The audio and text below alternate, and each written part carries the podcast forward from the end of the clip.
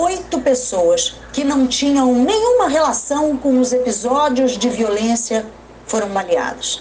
O menino Lohan, de 11 anos, e a jovem Kailane, de 19, foram atingidos no complexo do Chapadão, em Costa Barros, e foram enterrados hoje. Eles estão entre as 68 vítimas de balas perdidas na região metropolitana do Rio só nos primeiros meses deste ano. O lado mais cruel da violência deixa uma mãe destroçada.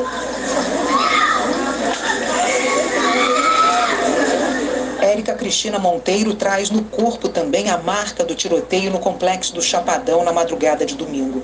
Ela foi baleada junto com a filha e o afilhado, que não sobreviveram. Kailane Balduino tinha 19 anos e Lohan Samuel, 11. O menino não morava no Chapadão, adorava passar os fins de semana com a madrinha. Os dois foram enterrados nessa tarde.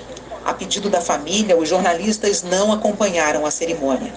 A polícia investiga o que motivou as mortes, se o ataque faz parte da guerra entre quadrilhas rivais Testemunhas contaram que dois homens numa moto passaram atirando na direção de um grupo de pessoas.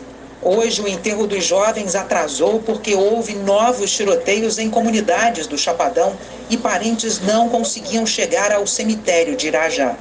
No sábado, a vítima foi a advogada Ellen Bittencourt Perrone, de 52 anos. Ela foi morta durante uma perseguição de policiais a bandidos na Avenida Brasil, na altura de Santa Cruz.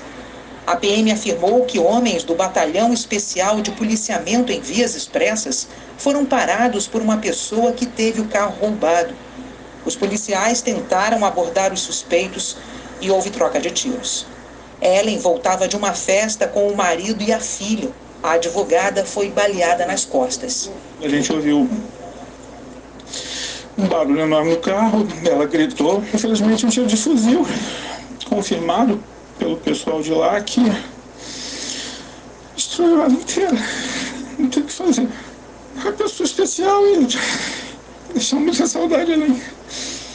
No fim de semana, três inocentes morreram atingidos por tiros e pelo menos cinco ficaram feridos. No domingo, um homem foi baleado no braço enquanto trabalhava nos fundos do prédio da Fiocruz em Bom Sucesso. A PM informou que não fazia operação no local. A vítima foi socorrida e passa bem. Nas imediações do Morro do Fubá, em Campinho, um homem foi atingido na perna. Ele estava num supermercado. Segundo a Polícia Militar, uma equipe foi atacada por criminosos na comunidade e houve tiroteio. Perto dali, no sábado, testemunhas contaram que uma mulher levou um tiro de raspão na estação de trem de Madureira. Naquele momento, havia confrontos em favelas da região. Na noite de ontem, a vítima foi um menino de 12 anos, morador do Morro do Banco, no Itaiangá. Ele levou um tiro na mão quando lavava a louça na cozinha de casa. O adolescente passou por uma cirurgia no Hospital Municipal Lourenço Jorge, na Barra, onde segue internado. No momento em que o garoto foi atingido, a Polícia Militar fazia patrulhamento com um blindado num dos acessos à comunidade. A PM informou que foi atacada por bandidos e que os policiais não revidaram. Ainda não se sabe de onde partiu o tiro que feriu o adolescente.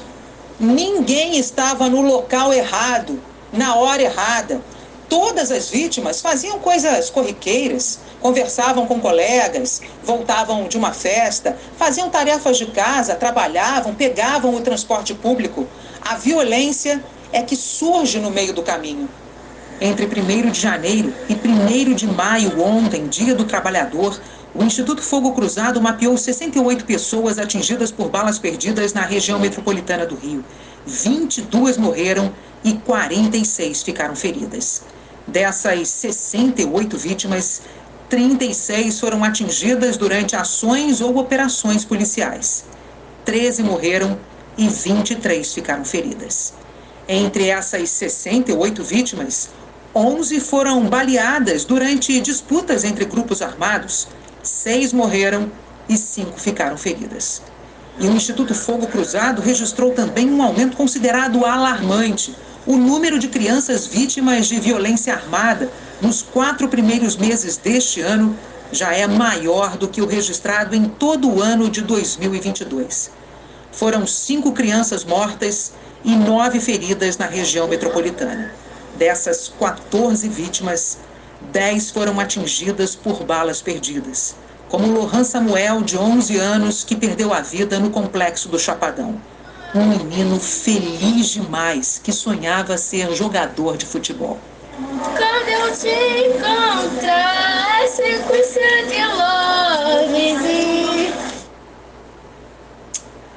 e olha, novas imagens do assassinato no shopping Taquara podem ajudar a identificar os homens que fizeram os disparos na noite de sexta-feira. A polícia já sabe que vítima e criminosos marcaram um encontro no banheiro do shopping, num lugar onde não há câmeras. Uma reunião para um acerto de contas financeiro que acabou em morte. Os novos vídeos das câmeras de segurança do Taquara Shopping revelam como foi o encontro da quadrilha com Felipe de Oliveira Lousada, morto na última sexta-feira. Minutos antes do crime, às 19h31, os assassinos e Felipe se reúnem no banheiro, onde seria entregue uma quantia de 100 mil reais. Primeiro chega Jonathan Luiz Ferreira da Silva, de 34 anos, já identificado pela polícia como intermediador para a entrega do dinheiro. Ele está foragido. Jonathan traz o saco com valor embaixo do braço. Ele está ao celular. Em seguida, às 19h34, chegam outros dois homens e entram no banheiro. Às 19h35, o dinheiro muda de mãos. Ele agora está com outro criminoso de camisa cinza floral. Dois comparsas saem em seguida, um de camiseta preta e outro de camiseta vermelha de boné. Atrás deles, a vítima.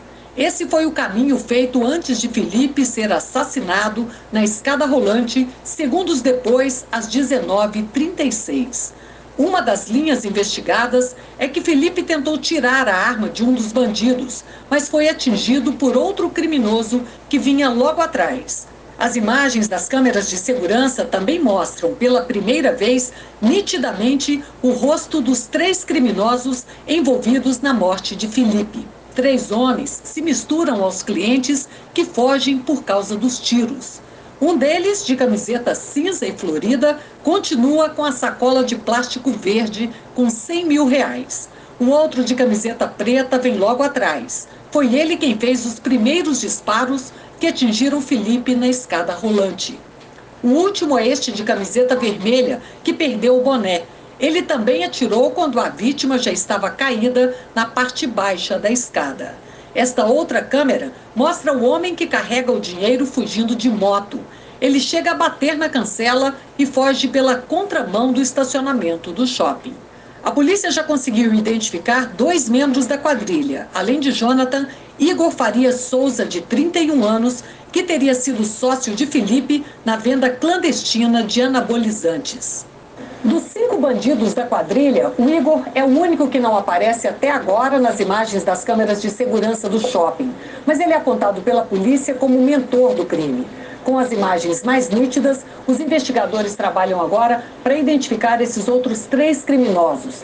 Todos aqui estão foragidos. A polícia pede que qualquer informação sobre o paradeiro deles seja encaminhada para a Delegacia de Homicídios ou para o Disque Denúncia.